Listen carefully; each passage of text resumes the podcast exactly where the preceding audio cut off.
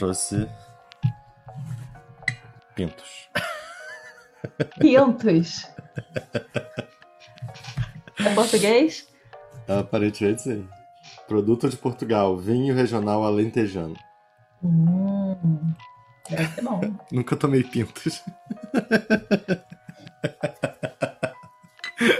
Você comprou isso por causa do nome? Não, eu não comprei. Eu comprei porque tava. Parecia bom e tava com preço bom. Foi tipo. Menos de 30 reais. Pô, saudade de tomar vinho em Portugal, cara. Pô, em Portugal era. Mas se eu estivesse lá Super barato, agora, eu né? estaria, estaria alcoólatra já. Ainda mais sem sair de casa, imagina. é foda. Eu comprava vinho bonzão lá, assim, menos de 2 euros. Cara, ridículo. Ridículo. Ridículo. É. Eu acho abrir garrafa de vinho um, algo, um processo assim, bonito.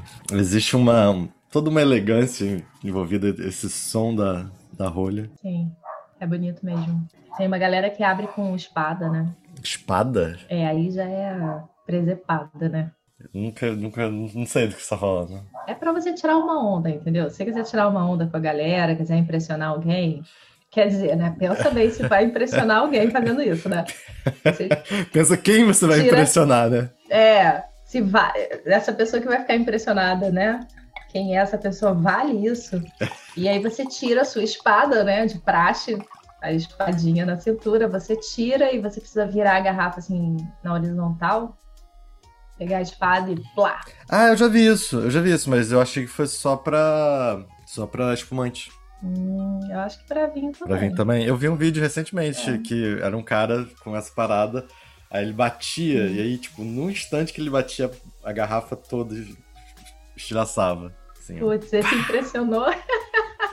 impressionou todo mundo, né? Impressionou todo mundo. Eu ia, Viralizou. ficar, eu, ia ficar, eu ia ficar impressionada. Eu ia ficar completamente consternada. Desperdício, né? Desperdiçou a garrafa. Caraca, nossa, eu- é, eu acho que. Não, tá. Es- Desperdiçar garrafa de bebida pra mim é uma coisa assim super triste. Eu já fiz, eu tava pensando se eu já tinha feito isso, eu já fiz, já desperdicei garrafa de vinho inteira. Mas é bem raro. E quando, e quando acontece, é uma tristeza. Eu lembro de duas que eu já desperdicei. Uma delas é engraçadíssima e muito triste por causa disso. E a outra, uma gata entrou no armário e quebrou um vinho do Porto. Puta merda. Pois é. A, a outra é hilária. Nesse lugar aqui que eu, eu- que, que eu tô, casa dos meus pais, Hum. meus pais, a gente, né? Eu morava junto com eles. Se mudaram pra cá em 2013. Um pouquinho antes de se mudar, já tinha. O apartamento já era nosso. Só que não, ainda tava organizando as coisas pra se mudar pra cá. Aí eu fiz uma festa aqui. Essa festa tem, tem até um- uma festa pequena. Pouca gente. Uhum. Só os meus amigos mais próximos. Essa festa tem até uma foto que eu gosto muito. E também e, e teve um outro dia que eu chamei o Pedro, enfim, só eu e o Pedro. E a gente comprou duas garrafas de galhoto, eu acho. E é daquela grande. Não daquela, daquela aquele tonel antigo que, Ah, que, eu tom, que, que a é gente aquele tomava quando era. Então não é desse, mas é, Uhum. um- é a versão atual desse, que é um pouquinho mais. É um pouquinho menos Um jovem. pouquinho menos trash. Um pouquinho menos trash, é. Hum. E aí eu comprei duas garrafas do, desse galhoto. E a gente ficou bebendo e conversando sobre a vida. Isso deve ter sido no início de 2013. E aí a gente bebeu uma garrafa inteira. E era uma garrafa bem grande. Eu acho que deve ser mais de um litro. Deve ser um litro e meio ou dois até. E, e ficou, ficamos bem. A gente, só, a gente bebeu só uma garrafa. E ficamos. to- os dois ficaram assim, bem legal. Não precisava da segunda. A gente tava com uma garrafa a mais. E aí na hora de ir embora, eu, provavelmente bêbado, fiz a coisa, uma coisa muito idiota, muito idiota, que me dá, é engraçado e é triste ao mesmo tempo, que foi Hum. eu peguei a garrafa, cara, contando, parece que é impossível alguém fazer isso, que eu só posso ter feito isso de propósito, mas eu não percebi de verdade. Eu peguei a garrafa, guardei, né, a que, a que sobrou, e peguei a outra e botei no lixo. Hum. Aí, no dia seguinte eu percebi que eu peguei a garrafa vazia e guardei e deixei no lixo. Hum. Ah, que não tinha sido aberta. Eu não sei como, cara, como que é capaz alguém de fazer isso? Bom, cada um fica de um jeito bêbado, né? Pois é. E você pelo menos lembrou que você botou no lixo? Não, eu só quando, quando eu lembrei disso, é, foi só quando eu vi no dia seguinte que a garrafa que eu tinha era vazia. Esse, esse vinho foi perdido. Sei, mas foi um galhoto, né? É, não, foda-se, é. é. Mas ainda assim é triste você. Porra. É, é triste. Eu lembro de um, um Vasco e Flamengo que eu comprei cerveja. E aí, quando hum. eu fui tirar a cerveja da mochila, caiu umas três long necks no chão, assim. E, porra, isso, isso é muito triste. Isso é muito... É, além de, de, porra, dar maior trabalho, que tive, tive que limpar tudo. Uhum. Eu, é, tem uma amiga que ela, na mesma época que eu tava morando no Porto, ela tava também, e ela pegou um voo depois de mim, para poder voltar, né? Naquele momento tenso, né, de pandemia. Uhum. E aí ela me ligou um pouco antes de voltar, falou assim, pô, eu sonhei que já tava na hora do, do voo, que eu precisava ir para o aeroporto, minha casa tava cheia de vinho. Comecei a beber. ela passou o sonho bebendo, porque tinha muito vinho, né? E né, tem que beber, né? Sensacional. vinho bom. Ela ficou bebendo. Imagina o desespero. Eu tinha muito sonho assim. Meu maior pesadelo sempre foi um negócio mais ou menos assim, de ter uma coisa muito incrível para fazer e não conseguir fazer, não conseguir aproveitar. Fear, Por exemplo, tem um parque out. de diversão. O filme o quê? Fear of Missing Out. FOMO. Ah, sim, sim. É, é um termo mais moderninho, né? É, não sei. Não sei se é bem não, isso. Não, não acho que é, é isso. Não acho que é isso. Mas tem a ver. É, tem alguma coisa a ver. Eu, por exemplo, é, até pouco tempo atrás, eu tinha pânico de ir para um restaurante japonês. Por quê? Porque eu gosto muito de comida japonesa. Muito, muito, muito. E aí eu começava a ficar tensa antes de ir, porque eu ficava imaginando assim, eu não posso perder o apetite, eu não posso perder o apetite, eu tenho que comer para sempre. E eu ficava tensa, ficava ansiosa. As primeiras peças que eu comia era assim, com, o coração acelerado, sabe? É uma maluquice, uma doideira. Não, mas é uma maluquice. É uma maluquice atual. Acho que isso faz sentido. Tipo. É uma maluquice menos maluquice do que parece. É o tipo de maluquice que as pessoas ouvem e falam, porra, eu também sou assim, pelo menos um pouco. Porque eu também sou assim, pelo menos um pouco. No Japão, é, quando eu tava indo embora, eu sentia um pouco isso, mas era outra vibe. Era tipo, porra, foi embora. Aí eu comia. Eu comia. O, o, meu último sushi no Japão eu comi chorando. É, sim, Meu último mês no Japão eu não cozinhei. Meu último mês eu fui todos os dias no restaurante. Eu morava perto de um, um daqueles restaurantes de esteirinha, é. que era bem barato até. E, e, quando tava acabando lá o tempo, eu pensei, cara, por que eu não vou lá todos os dias? Aí eu comecei lá todos os dias. Não só lá, né? Mas principalmente lá. Enfim. É, isso de, de, de, querer aproveitar, e cara, isso é, é, é, da geração, eu acho. Acho que é do, do momento. É, mas eu acho que a gente só consegue chegar a isso quando a gente tá perto de terminar alguma coisa, né? Não sei. Então, beleza. O que eu falei, o meu, era muito sobre isso. Mas isso seu de, de ir pro restaurante e ficar nervosa. É porque eu já tô vendo o fim. É porque eu sei que tem uma hora que eu fico de barriga cheia e eu não sinto mais vontade de comer. E aí eu, prevendo aquela não vontade que em breve ia acontecer, eu já ficava tensa. Entendi. Entende? Entendi. Sempre precisa ter uma perspectiva de morte. Senão a gente não, não aproveita. É, é igual a cidade que a gente vive. Se parar para pensar, o lugar que você nasceu e que você viveu mais tempo, né? é, você provavelmente não conhece muitas coisas bacanas. E o lugar que você viajou, que você foi morar um tempo, assim, você vai conhecer um monte de coisa que talvez as pessoas lá locais não conheçam. É, não, eu já pensei muito sobre isso. Eu tava querendo, antes da pandemia, ir no Cristo, porque acho que eu nunca fui. Ou se eu fui, eu era muito pequeno, não lembro. Uhum. Sim. Agora, o bacana, quer dizer, pelo menos é um ideal que eu tenho, assim, para mim, é conseguir viver a vida no estado de viagem. E aí você consegue estar em qualquer lugar, mas eu uma vez eu fui passar o ano novo no Recife com os amigos. E eu tava com uma amiga minha que era assim, é, é, é, é uma amiga, sabe aquela amiga da filosofia que você pergunta uma coisa para ela, te responde qual é a fase que tá a lua? Porra, sei. Então, é essa amiga. E ela tava comigo nesse ano novo. E nós duas fomos as responsáveis por fazer as compras da virada. Fomos pro mercado. Responsa. E aí a gente chegou no mercado, já tinha bebido algumas e olhando assim as prateleiras com aquele carrinho vazio, a gente falou, cara, vamos levar é, whisky, guaraná, Elis Regina, uísque Guaraná, Elis Regina, e foi as nossas compras, assim, uísque Guaraná, Elis Regina, eu acho que a gente levou tipo uma fruta, assim, para poder, não sei, para não fazer muito feio no caixa. O que, que é Elis Regina? Alguém pegou Elis Regina. Elis Regina? Não, a gente não levou a Elis Regina, a gente tava na vibe. Ah, entendi, entendi, entendi. Eu achei que vocês tinham levado uma Elis Regina. Não, não é bebida de lá, não. É uísque, Guaraná, na vibe da, de viver sei como Elis é, Regina, é. sabe? E, e essas foram nossas compras, assim. A gente. a nossa virada. Uísque com Guaraná. É, não, acho que não é bem isso, não, mas me lembrou uma vez, acho que foi esse ano que eu comprei Guaraná, suco de caju, goiabada. Só que, cara, é molarica, não tem nada a ver. Não tem nada a ver. Tim Maia devia estar super na larica. Leia o livro Universo em Desencanto. Essa vibe Elis Regina tem a ver com enxergar o mundo como uma viagem, enxergar, tipo, a vida como uma viagem? É, então, se você for para o mercado projetando muito aquilo que te dizem que você precisa de uma vida saudável, segunda-feira você precisa tomar suco de caju, terça-feira você precisa comer feijão, aí vitamina C, blá blá blá. Você vai chegar lá e você vai ter uma lista certinha para cumprir. Você vai precisar comprar proteína, esses bagulhos. Agora, se você e aí entra a morte. Se você pensar que a vida não é essa projeção toda, você vai fazer outra coisa no mercado.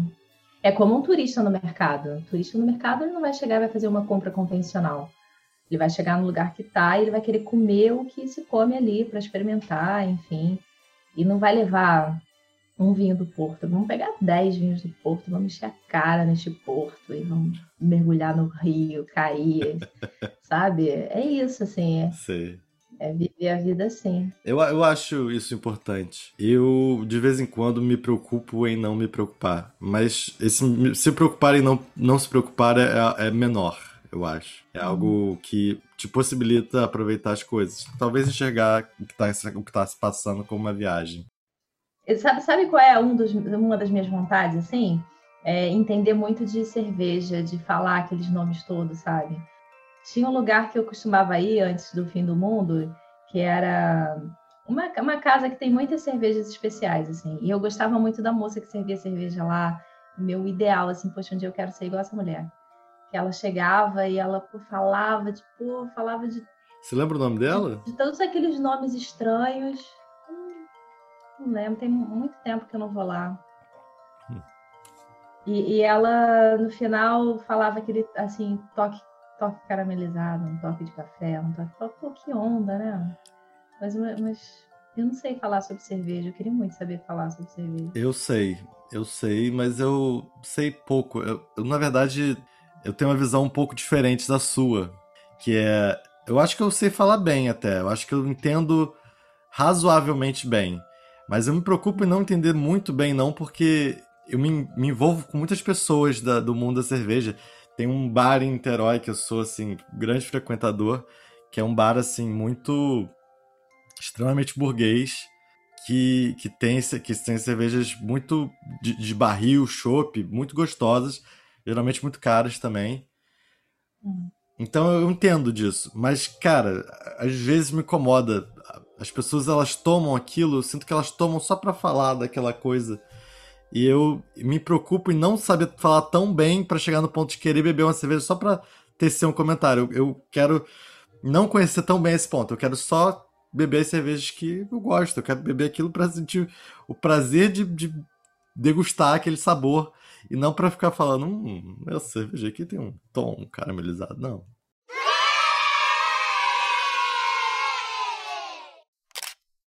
Morar sozinho, não só estar sozinho. Porque eu acho que dá para você morar com alguém e passar muito tempo sozinho. Mas é isso mesmo, é, é morar sozinho é outra coisa. É, tem, um, tem um conto do Cortázar que está naquele livro que eu te falei, O Bestiário, é, Carta a uma senhorita Dos em. Paris. Né, dos coelhinhos. Que eu acho que logo no início que ele fala é, da ordem, que a ordem minuciosa que uma, uma mulher põe em sua casa. Não lembro exatamente como é que é a frase, mas ele fala disso, da ordem silenciosa que uma mulher põe em sua casa. E ele, nesse conto, ele chega na casa de uma, acho que de uma ex, alguma coisa assim. Mas ele ainda tem algum sentimento por ela, eu não lembro muito bem como é que é. Eu sei que ele se depara com uma ordem diferente da casa, ele reflete sobre isso. E isso é uma coisa assim tão, sabe, é tão material assim quando você está na casa de outra pessoa, você experimenta a ordem que a outra pessoa impõe na casa inteira, que é uma ordem de tempo mesmo, né? Que é uma ordem de em que momento que se ocupa a cozinha, quando que se serve a mesa, quando que se abre as janelas, quando que se fecha as janelas, enfim. Tem um ritmo ali na casa vivo, né? E que daí é, tem pessoas que lidam bem com isso e tal, de, de, de estar com outras, né? Mas é um exercício. Eu sou muito chata para isso, assim. Eu, eu preciso estar com a minha ordem, assim, senão fica difícil. E é esse morar mesmo, né? Então, eu, realmente acredito nisso que você falou. É, é muito difícil e é muito específico. Eu acho que eu sempre fui muito alguém que me adapta às outras pessoas. Então, é, eu morei com outras pessoas três vezes, né? Morei com em um lugar, morei em outro, morei em outro, e sempre com pessoas diferentes. E eu sempre tive que me adaptar a essas pessoas, mais do que elas tiveram que adaptar a mim. E eu acho que eu tô nesse momento, até que a gente falou, eu, tô, eu acho engraçado porque eu lembro melhor porque eu tô ouvindo a gente, eu edito e eu fico ouvindo a gente, a nossa conversa de novo. E tem a ver com a coisa do fogo. Eu acho que eu tô no momento de saber qual é a minha forma de organização, porque eu tô sempre abaixo da, da organização de outro. Uhum. Tipo, quando eu morei com a minha irmã, eu dependia mais da organização dela do que ela da minha. Tanto que eu acho que a- se ela for falar disso, ela vai falar a mesma coisa que eu falo. Eu morei com ela. E não ela morou comigo. Uhum. A casa era dela. Isso vale também para os outros lugares que eu fui. Sempre era a Uhum. casa da outra pessoa. Então eu acho que eu tô no, no momento de morar sozinho e talvez até desenvolver esse, esse, essa qual é a minha organização. Eu já morei sozinho antes, mas a maior, maior parte do tempo eu morei vivendo a organização de outra pessoa. Uhum. E você tem sonhado com isso?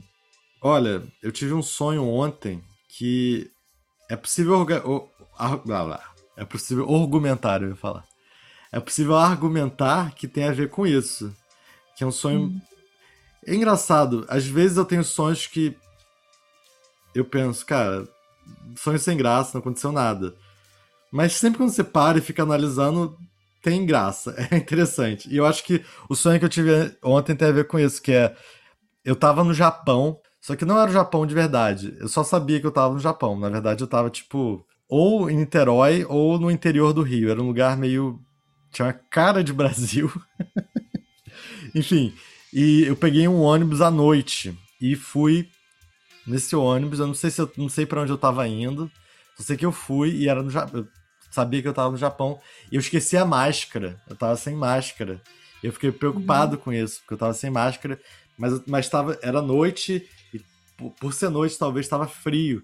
E eu tava com casaco e eu comecei a tapar minha cara com o casaco. E rapidamente eu cheguei no ponto final do ônibus. Quando eu cheguei no ponto final do ônibus, eu pensei, caralho, onde é que eu tô? O que eu tô fazendo aqui? Não sei. E diante do ponto final do ônibus, falando em japonês, inclusive, o ônibus falando. Esse aqui é o ponto final em japonês. Eu desci e continuei andando adiante. Tipo, segui além do, do ponto final. E eu não sabia pra onde eu tava indo. Eu lembro de ter passado por algumas pessoas, mas era um lugar assim, era um lugar meio ermo e tava de noite. Então a sensação que eu tinha era que era tipo uma hora da manhã, duas horas da manhã. E eu cheguei numa praia e eu continuava indo, continuava indo, seguindo assim, em direção a não sei o que. Eu realmente não sabia pra onde eu tava indo. Mas eu tava indo além do ponto final. E nessa praia tinha. Tava tendo. É, é isso que. eu- tem muito. Isso é muito comum nos meus sonhos. Tava tendo uma. Tipo um jogo, tava tendo uma partida de qualquer coisa. Eu lembro até que era alguma coisa do Botafogo. Mas não tinha ninguém. Eu sabia que tava tendo, mas não tinha ninguém. É engraçado, porque eu conseguia imaginar as pessoas, mas quando eu olhava. Eu conseguia imaginar as pessoas com camisa do Botafogo, inclusive. Mas não tinha ninguém de fato ali na praia. Eu continuei andando. Até que teve uma hora que eu acordei, simplesmente. Sim. Sem chegar a lugar nenhum. Isso acontece muito né, no sonho, assim, de você saber que é uma coisa, não porque você está vendo aquela coisa, ou porque acontece de uma forma convencional, como acontece aqui na nossa vida em vigília, né? Mas você sabe que é, né? Isso acontece sempre.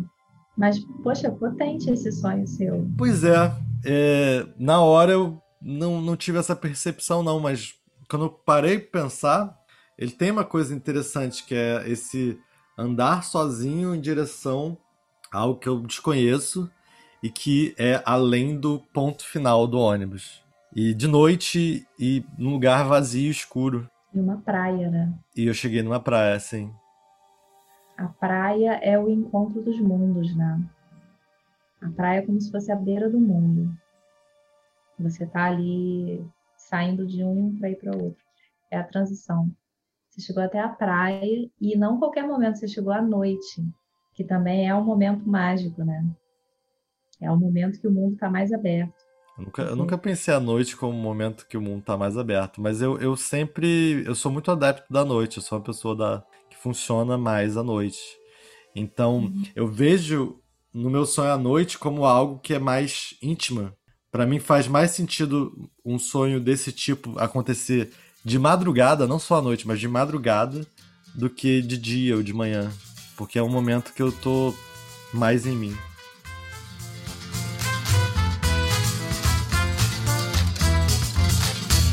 Eu recomendo. Achei, achei Pintos bom. Pintos. É bom. É bom.